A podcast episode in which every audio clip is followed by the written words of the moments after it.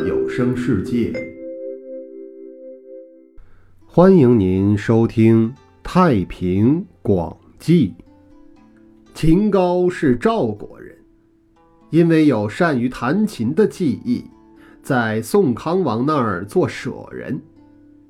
秦高修炼道家始祖捐彭的法术，在冀州涿郡一带漫游了两百多年。后来告别说要进入浊水里去捕捉小龙，跟弟子们约定说：“你们。”都沐浴斋戒，在浊水边的祠庙里等着我。后来，秦高果然骑着一条红色鲤鱼从河里游出来，然后坐在祠庙里。当时河边有上万人看见了他。秦高停留了一个多月，又进入浊水中离去了。以上。便是秦高的故事，感谢您的收听。